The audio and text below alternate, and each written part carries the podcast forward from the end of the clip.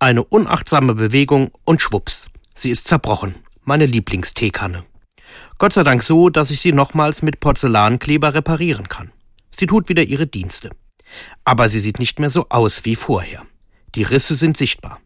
Die Bruchstellen bleiben und erinnern mich daran, wie schnell das gehen kann, dass etwas zerbricht.